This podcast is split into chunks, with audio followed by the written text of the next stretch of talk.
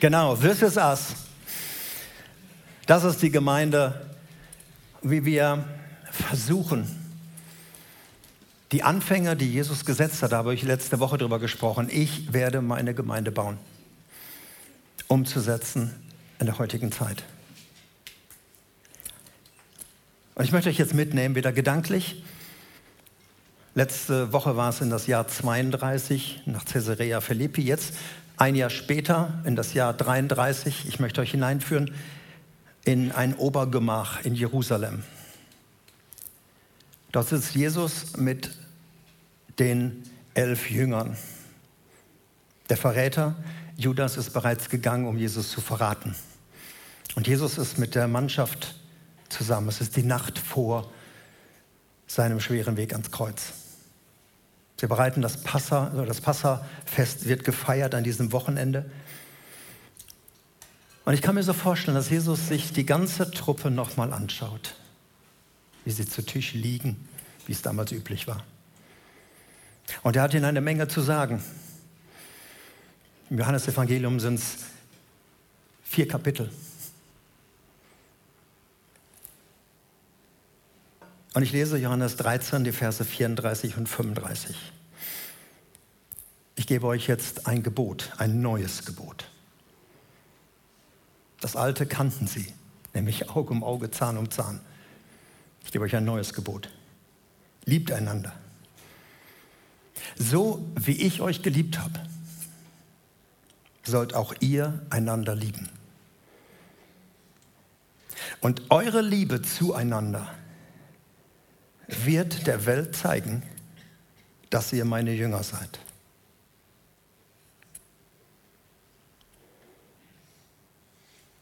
Frage, woran erkennt man eine Firma oder ein Konsortium von mehreren, also so ein Zusammenschluss von mehreren Firmen? Man erkennt sie manchmal am Logo, man erkennt sie am Namen natürlich, ich will jetzt auch keine Beispiele nennen, keine Schleichwerbung machen. Manchmal auch an der Farbe. Man weiß, ach, das ist die und die Firma, die stehen da und dafür.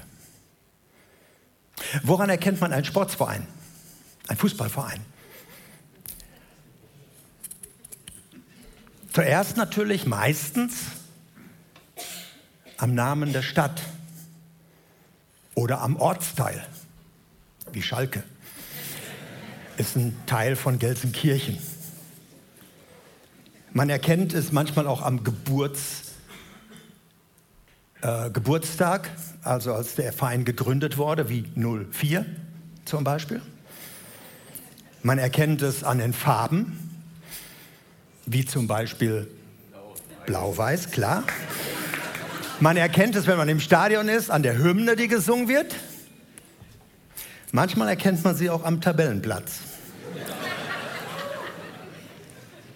Weil mancher Verein lebt nach dem geistlichen Prinzip, die Letzten werden die Ersten sein.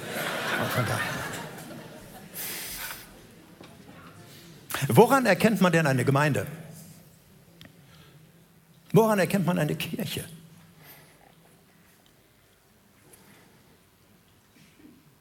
Lass uns einfach ein bisschen nachdenken. Woran erkennt man eine Gemeinde? Sind es die Lieder? Ist es die Liturgie? Kann man es erkennen, ob ein Hahn da oben auf dem Kirchturm sitzt oder ein Kreuz oder gar nichts? Erkennt man es an der Freudlosigkeit der Menschen, die da hingehen? An möglichst vielen Grautönen oder am ständig erhobenen Zeigefinger? Woran erkennt man eine Gemeinde? Der Gemeindegründer, der Bauherr Jesus wusste, durch die Jahrhunderte hindurch wird sich alles irgendwie ändern. Tradition, verschiedene Erdteile, Liturgie, Liedgut, alles das. Also wenn wir heute Lieder hätten wie damals oder im zweiten Jahrhundert oder im fünften Jahrhundert, wir würden alle schreiend wahrscheinlich rauslaufen und sagen, was ist das denn? Es hat sich alles geändert. Daran erkennt man es nicht. Und deshalb hat Jesus ein untrügliches Bild gesagt, woran man seine Gemeinde erkennen kann. Aller Welt, jeder Mann. auch jede Frau. Daran wird man sie erkennen. Daran wird man erkennen, dass ihr meine Jünger seid. Daran wird man erkennen, dass es meine Kirche ist. Daran wird man erkennen, dass es meine Ekklesia-Gemeinde ist. Wenn sie Liebe untereinander haben. Und damit sagt er, daran wird sie gemessen werden. Wie lebt sie untereinander? Eine andere Übersetzung sagt, an der Liebe, die ihr zueinander habt, werden alle Menschen erkennen, dass ihr zu mir gehört. Also nicht irgendein eingeschriebener Verein, evangelisch, katholisch, Freikirche, was auch immer wir so Unterschiede haben, sondern ihr werdet sie erkennen, wie sie miteinander umgehen, ob die Liebe unter ihnen ist. Daran wird jeder erkennen. Und deshalb hat Jesus im Vers vorher, im Vers 34, ganz deutlich gesagt, ich gebe euch ein neues Gebot. Nicht ein Tipp, ein Ratschlag, solltet ihr mal Lust haben aufeinander, solltet ihr euch mal nett finden, sondern ich gebe euch ein neues Gebot, dass ihr euch einander liebt. Und diese Rede Jesu ging ja weiter am Tisch und er hat es dreimal gesagt. Du kannst es nachlesen, Johannes 15, Vers 12, also ein paar Kapitel weiter. Ich gebiete euch, einander so zu lieben, wie ich euch liebe. Johannes 15, Vers 17, ich gebe euch das Gebot, einander zu lieben. Wisst ihr, die Truppe, die da zusammensaß, es waren ja nur elf.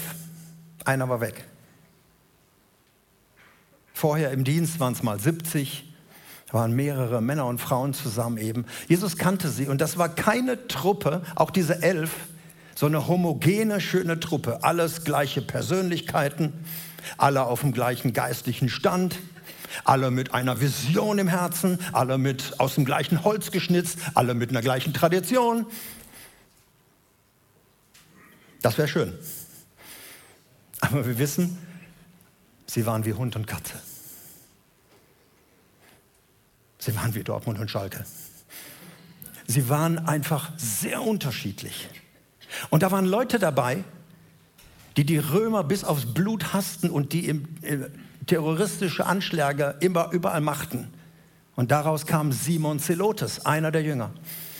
Und da gab es Leute, die haben mit den Römern ganze Sache gemacht, die haben mit ihnen Geschäfte gemacht, wie Matthäus, der Zöllner, Levi, der Zöllner. Da war ein Skeptiker dabei, wie Thomas, so nach dem Motto, ach du liebe Zeit, muss das denn alles sein? Und ein Petrus, der immer vorausgegangen ist, der wusste erst, was er sagt, wenn er gehört hat, was er gesprochen hat. Der war immer vorne weg, große Klappe und oft nicht so viel dahinter.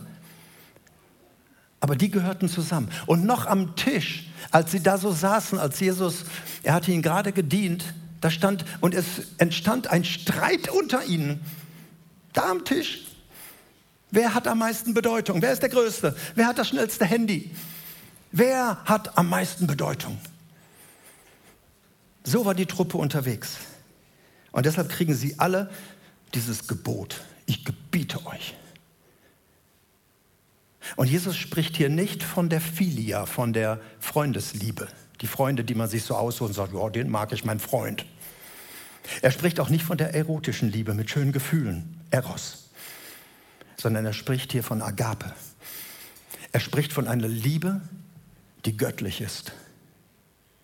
Eine Liebe, die ganz wichtig ist zu wissen, die einfach nicht nur mit schönen Gefühlen zu tun haben, wir finden uns nett und das ist alles so lieb, sondern er sagt, hey, ich, diese Liebe trifft Entscheidungen. Liebe ist entscheidend. Und Liebe trifft Entscheidungen. Und diese Liebe wird einmal zusammengefasst in 1. Korinther 13. Sie wird beschrieben. Es ist also mehr als Schmetterlinge im Bauch und so ein bisschen Frühlingsgefühle, sondern diese Liebe wird folgendermaßen beschrieben. 1. Korinther 13.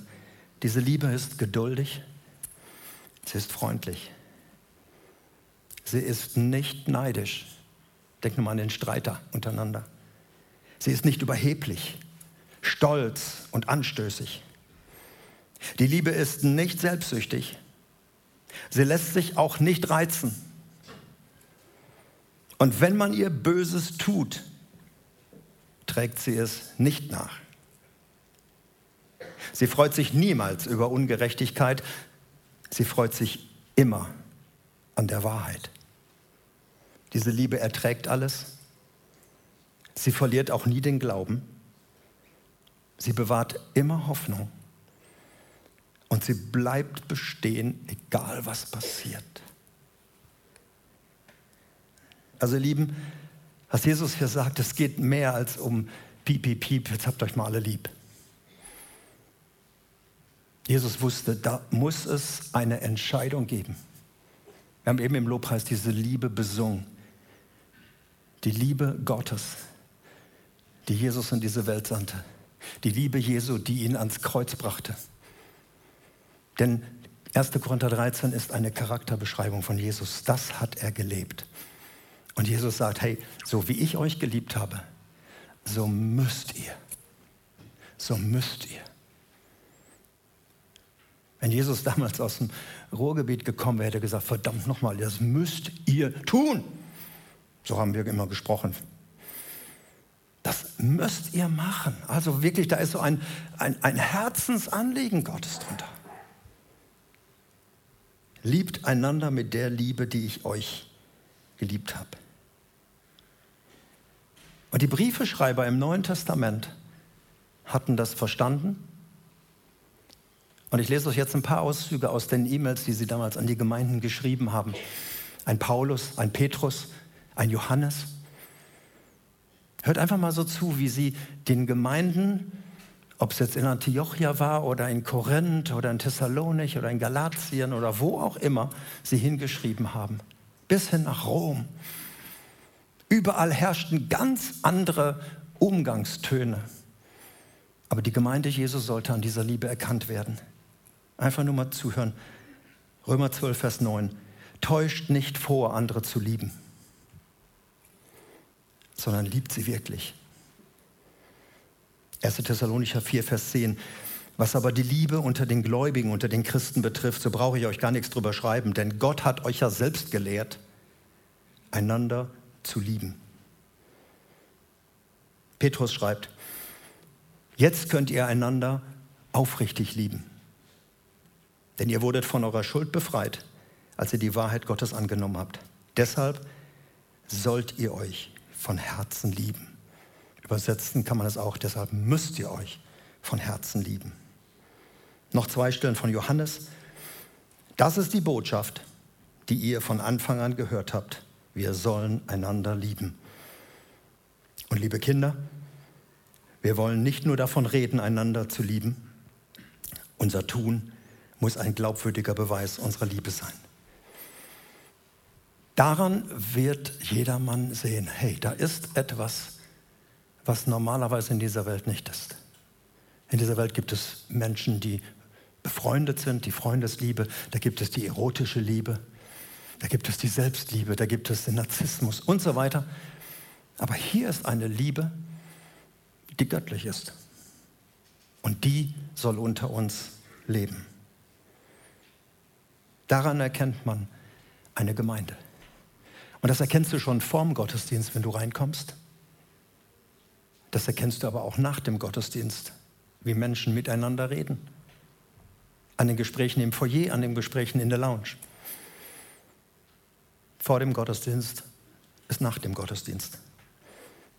Und das ist us. Das ist unser großer Wunsch. Das ist, wie wir Gemeinde bauen wollen. Ich habe euch ja gesagt letzte Woche, wir sind einzigartig, wir sind genial, wir sind speziell, wir sind ein Unikat. Und auch wenn das für jede einzelne Gemeinde in dieser Welt gilt, so soll es auch für uns gelten. Einzigartig, speziell, genial, ein Unikat. Und ich habe euch letzte Woche erklärt, woher wir kommen, was unser Auftrag ist, wovon wir träumen, was unsere Vision ist. Ich liebe unsere Vision. Deshalb sage ich es euch nochmal. Für Gott, für Menschen, für die Welt, aus Liebe. Nicht, weil wir das tun müssen, sondern weil uns da etwas treibt. Und jetzt erkläre ich euch zum Schluss, wie wir miteinander umgehen wollen, wie wir diesen Auftrag, wie wir die Geschichte fortsetzen wollen, wie wir den Auftrag leben wollen, wie wir unsere Vision erreichen wollen. Und das steht in diesem Booklet, das steht in unseren Werten. Wir haben bereits 1998 die erste Mal die Werte rausgegeben, haben gesagt, hey, wie wollen wir miteinander leben? Was ist uns wichtig? Werte sind keine Glaubensbekenntnisse. Ich glaube an Gott den Vater, ich glaube an Jesus, ich glaube an den Heiligen Geist. Das sind Glaubensbekenntnisse und das ist wichtig. Werte sind, wie wir miteinander leben, was uns wertvoll ist, was wir gerne leben möchten. Und in diesem wunderbaren Booklet, danke an das Marketing-Team und Bettina und Anja Weipert, dass sie diese Werte nochmal toll zusammengefasst haben. Diese acht wertvollen Hinweise, wie wir als Treffpunkt Leben leben wollen und woran wir erkannt werden wollen. Und wir haben ganz bewusst diese Werte so nicht so nach dem Motto, wir wünschten uns, dass wir oder wir sollten, also nichts im Konjunktiv, sondern das ist, was wir sind, auch wenn noch viel Luft nach oben ist. Wir wollen nicht großzügig sein, sondern wir sind großzügig. Wir wollen nicht schlecht übereinander reden, sondern wir reden nicht schlecht übereinander. Das ist ein Unterschied, das ist eine Herausforderung. Ansonsten würden alle abnicken und sagen, ja, sollen sie mal versuchen. Sondern daran werden wir gemessen, ihr Lieben.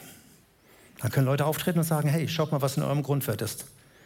Und wie hast du gerade über deinen Pastor hergezogen? Oder du, lieber Pastor, wie hast du gerade über deine Gemeinde hergezogen? Daran sind wir zum Essen, wie wir miteinander umgehen wollen. Und wenn wir diese Werte leben, Stück um Stück, dann entsteht daraus eine Kultur, eine Gemeindekultur. Andere sprechen von Gemeinde-DNA. Und sie werden merken, hey, diese Kultur ist sehr herausfordernd. Diese Geschichte ist sehr, sehr herausfordernd für mich, aber ich möchte ein Teil dieser Gemeinde sein. Daran wollen wir gemessen werden. Und nur Auszüge heraus. Jeder Einzelne hat seinen Wert. Hier sitzen jetzt 350 Leute da drüben vielleicht nochmal 50 am Bildschirm. Jeder einzelne Mensch hat seinen Wert. Und deshalb lieben wir die Vielfalt in dieser Gemeinde. Ich freue mich immer am Worship. Heute Morgen war Marei und ihr Team da. So haben die noch nie zusammen gespielt. Nächste Woche wird wieder ein anderer sein. Nächste Woche haben wir einen Gastmusiker hier. Wir lieben die Vielfalt allein schon im Worship. Wir brauchen einander. Die Pastoren brauchen euch als Herde. Und ihr braucht uns. Wir brauchen einander. Niemand ist hier, der einfach sagt, pff, mich brauchen die doch nicht. Doch, besonders dich brauchen wir. Wir sind großzügig.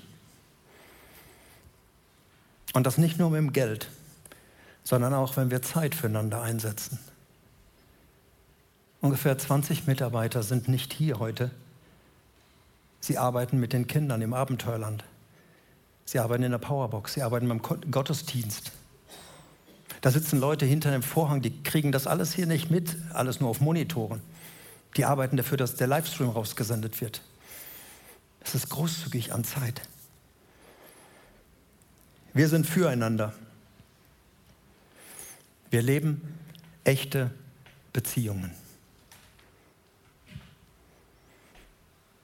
Ihr Lieben, wenn ich es mit einem Menschen zu tun habe in der Gemeinde, der anderer Meinung ist als ich, dann muss ich mir immer wieder sagen, er meint es gut.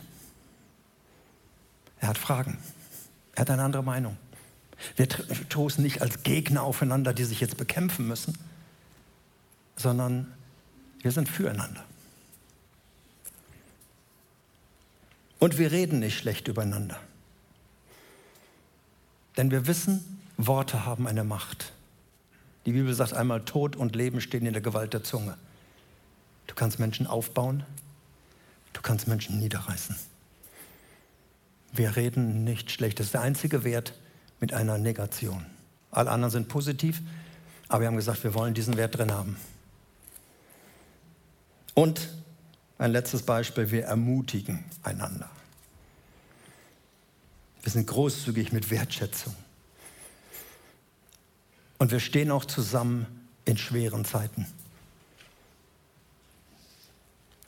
Das sind so ein paar Dinge, die uns wichtig sind. Die mögen andere Gemeinden als unwichtig ansehen. Die haben andere Werte.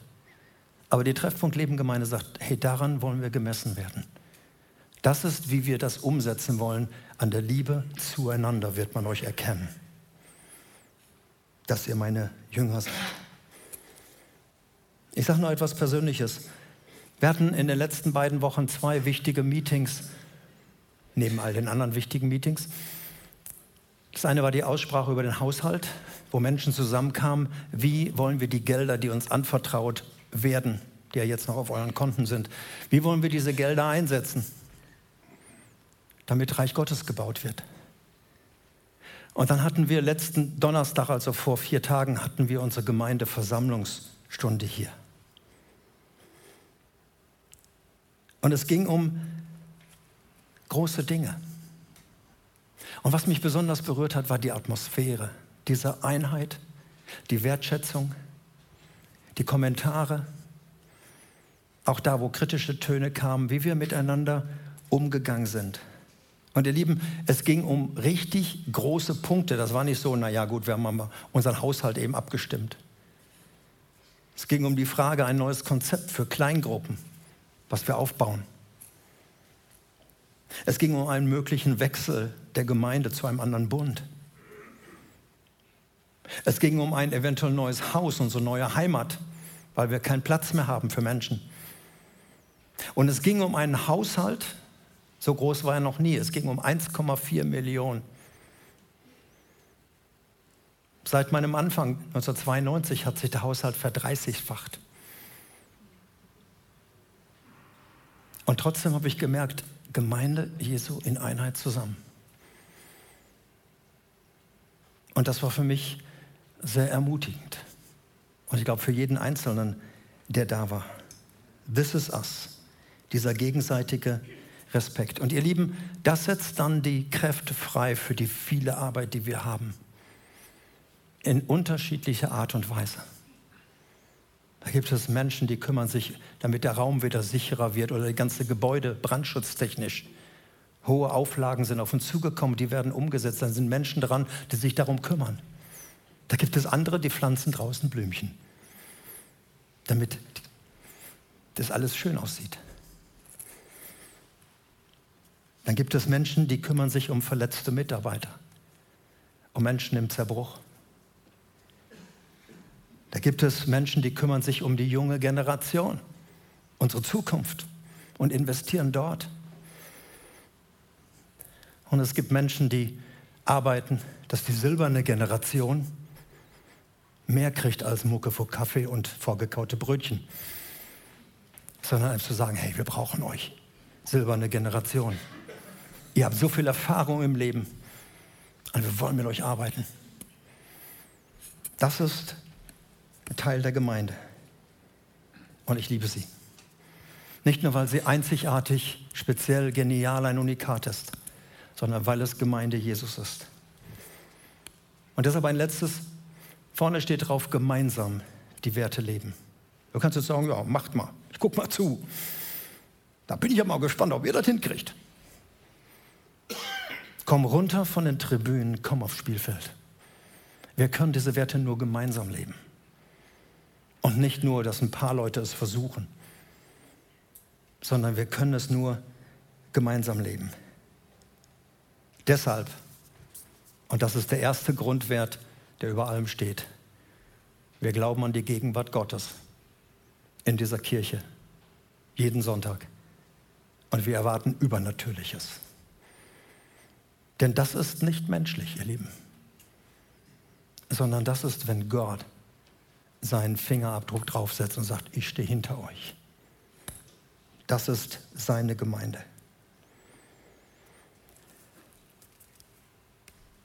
Ich möchte beten. Wir haben zwei Sonntage nur dieses Thema gehabt. Im zweiten Halbjahr werden wir weiter über dieses Thema nachdenken. Aber ich lade dich wieder ein, ein Teil dieser Gemeinde zu werden, dieser Familie. Gestern war eine große Gruppe da von Menschen, die Treffpunkt Leben Inside erlebt haben. Was ist hinter den Kulissen? Was passiert im Alltag? Und dieses wird noch zwei, dreimal in diesem Jahr sein. Ich lade dich ein, ein Teil dieser einzigartigen, genialen und speziellen Familie Gottes zu werden. Du fehlst uns noch.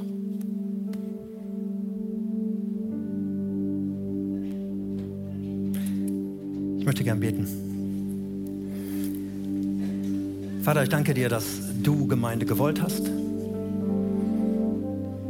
Ich danke dir, Jesus, dass du Gemeinde gebaut hast und immer noch baust. Und ich danke dir, Heiliger Geist, dass du der Bauherr bist, der Feldherr, Kraftquelle, der Initiator. Du bist der, der das alles umsetzt.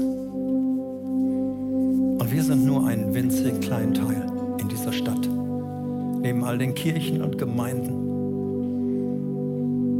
Und wir wollen erkannt werden, dass wir deine Gemeinde sind, deine Jünger sind, deine Kirche sind. Und dass Menschen etwas entdecken von dieser Liebe, die wir untereinander haben, wie wir miteinander umgehen, wie wir miteinander reden, wie wir übereinander reden.